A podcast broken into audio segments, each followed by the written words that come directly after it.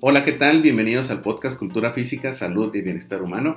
Soy Oscar Núñez Enríquez de la Universidad Autónoma de Chihuahua y el día de hoy tendremos como invitada a la doctora Perla Suqueya Hern- Hernández Gutiérrez, también de esta facultad y esta universidad, la cual nos viene a platicar acerca de su experiencia con una de sus publicaciones titulada Autoeficacia para el ejercicio físico antes y durante la pandemia COVID-19. Este fue publicado en este año en 2023 en la revista Retos, Nuevas Tendencias de Educación Física, Deporte y Recreación. Y además comparte créditos con la maestra Carla Juanita Montes Mata y con el maestro Felipe Valenzuela Jurado, también ambos de esta facultad. Y como hemos estado platicando, hablaremos de los retos, implicaciones y beneficios que esta investigación trae al mundo de la cultura física, salud y bienestar humano. Doctora Sukei, muchísimas gracias por haber aceptado la invitación y antes de iniciar, no sé si nos pudieras dar una breve introducción de tu formación académica y cómo es que llegaste a, a este camino de la investigación. Sí, bueno, primeramente muchas gracias por, por participar, por hacerme participar en este, en este espacio.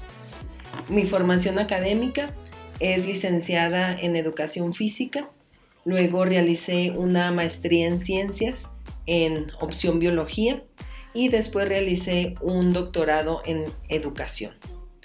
La investigación surgió desde el momento que empecé a estudiar la maestría y se acentuó aún más en el doctorado, ya que era requisito indispensable para la titulación.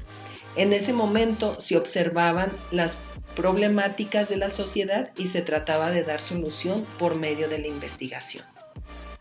No, este, muy bien, doctora. Sabes que con el artículo, eh, pues fue muy interesante ver cómo mencionaban que la autoeficacia fue la forma de cómo, o es la forma de cómo regulamos, este, nos regulamos nosotros para lograr una meta, un objetivo, cómo puede ser también un factor determinante para, eh, ya sea engancharnos a realizar actividad física o no, pero sobre todo, porque al parecer, según lo que ustedes mencionan, ¿verdad?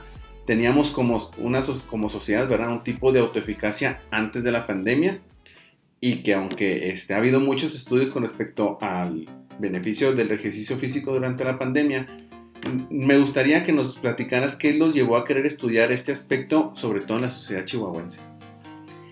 Sí, esta surgió una duda, que si las personas con un nivel de autoeficacia al ejercicio físico alto ante la pandemia se iban, se estaban manteniendo en él, ya que uno de los beneficios del ejercicio físico es fortalecer el sistema inmunológico. Entonces, si la población chihuahuense decía tener una autoeficacia alta al ejercicio físico, ¿por qué se elevó entonces el número de enfermos y muertes? Entonces, esta fue la principal duda que surgió para realizar esta investigación. Y sobre todo, como bien lo mencionas, este, pues realmente la pandemia vino a desatar muchos picos que, aunque a lo mejor estuvieran ahí, pues realmente estaban controlados, entre comillas, ¿no? Pero la metodología, algo que, mencionan y que fue algo muy interesante, fue que utilizaron un cuestionario, que es el The Self-Efficacy for Exercise Questionnaire, que este fue desarrollado por Marcus en el eh, 2000, eh, Marcus y colegas en el 92. No sé si nos pudieras platicar cómo fue que adaptaron este cuestionario en específico. Sí, como este cuestionario está en inglés, tuvo que ser retraducido y validado a la versión mexicana. Y esto lo hizo Delgado y colaboradores en el 2017. Y en esta investigación se adaptó ese cuestionario, pero en versión online, ya que por el confinamiento no podíamos tener una entrevista personal con las personas estudiadas, por lo cual se envió el, cuestionario por medio de las redes sociales. Y con respecto a eso, ¿qué retos tuvieron para, para aplicar este cuestionario? Este, y sobre todo, ¿qué hicieron para sobrellevarlos? Bueno, muchos de los encuestados pensaban que era algún tipo de virus, porque se manejó por, por la plataforma Monkey Survey. Entonces lo que tuvimos que hacer es que ese cuestionario se lo pasábamos a amigos y esos amigos se lo pasaban a otros amigos. Y ya cada quien explicaba que no era un virus, que era un estudio de investigación.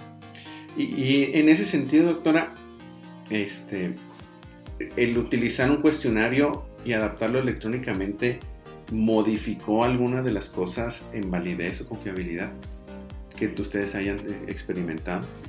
No, sí se mantuvo lo que fue la, la validez del cuestionario. Perfecto. Fue, también fue muy interesante ver que en la tabla 2 cómo mencionaron los cambios que hubo dentro de la autoeficacia de los participantes. Dentro de lo que ustedes creen que haya sido lo más relevante para ustedes en esta sección.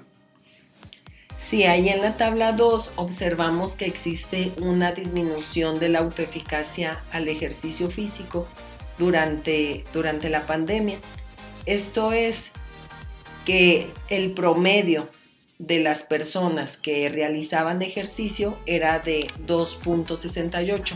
Ahí el máximo es de, es de 5 puntos. Los que tenían 5 puntos tienen un alto nivel a, la autoeficacia y los que poseen del 1 al 0 tienen nada o muy bajo nivel de autoeficacia al ejercicio físico. Entonces aquí la media antes de la, la media de la autoeficacia al ejercicio físico antes de la pandemia era de 2.68 y durante la pandemia disminuyó a 2.21 y eso nos sitúa que eh, los encuestados tenían un nivel moderado de autoeficacia y bajaron a un nivel bajo de autoeficacia.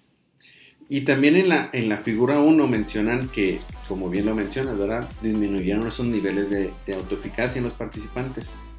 Pero, ¿cuáles crees que fueron las razones por las que hayan disminuido, además, ¿verdad?, de, del enfoque con respecto a la pandemia. Eh, la razón principal fue el confinamiento. Estas personas que realizaban ejercicio físico en clubes deportivos, en gimnasios, al aire libre, no pudieron adecuar ese plan de ejercicio físico en casa, ya que no podían salir. Perfecto. Oye, y en la discusión y conclusiones, eh, pues menciona algo muy importante, ¿verdad? Que, que, hay realmente falta de literatura publicada acerca de este tema, sobre todo en México. No sé si nos puedas guiar con respecto a los niveles mostrados en su, eh, en su publicación. Sí, este tema carece de antecedentes en México y en el mundo y es un estudio igual, igual de novedoso ya que eh, fue una, una pandemia. El, el, mundo se enfrenta cada 100 años a pandemia, pero en cada, en cada época pues eh, se actúa de manera diferente. Y esta vez como las personas realizaban el ejercicio físico, como ya lo mencioné, fuera de la casa, eh, no pudieron adecuarlo, adecuar, adecuar ese ejercicio dentro de su casa. Entonces, es por eso que, que los niveles mostrados aquí en esta investigación, pues hubo esa disminución y como fue una pandemia nueva, pues casi no hay, no hay investigaciones acerca de cómo sobrellevar cuando existe el confinamiento en casa. Y dentro de eso mismo que nos comentas, doctora, eh, ¿cuál crees que sea el mayor aporte de su estudio sobre todo esta área de la cultura física, del salud y el bienestar humano? Sí, esta investigación corrobora que el confinamiento en la ciudad de Chihuahua afectó la autoeficacia al ejercicio físico, el cual disminuyó en la población estudiada.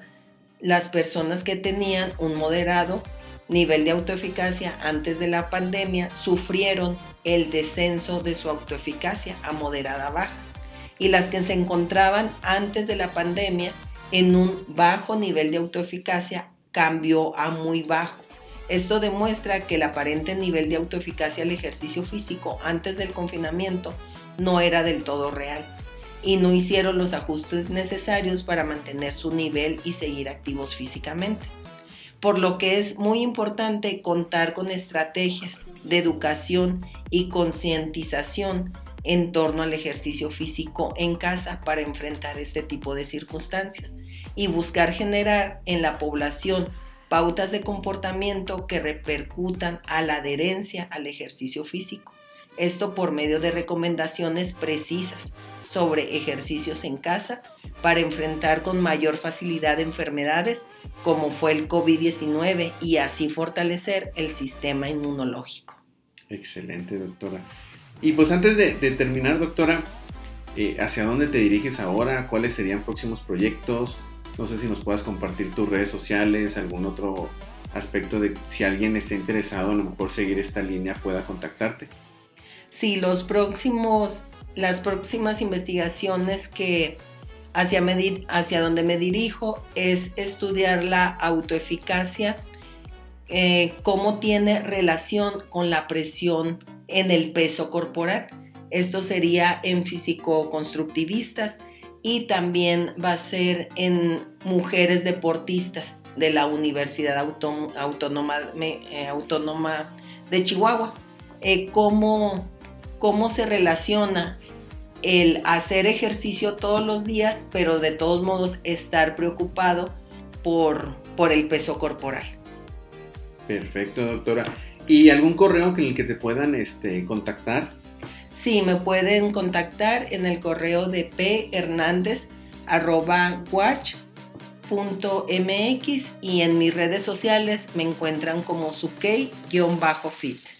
Y también la pueden seguir en, TikTok, ¿eh? tiene muy buenas rutinas ahí o ejercicios demostrados para los que somos más visuales.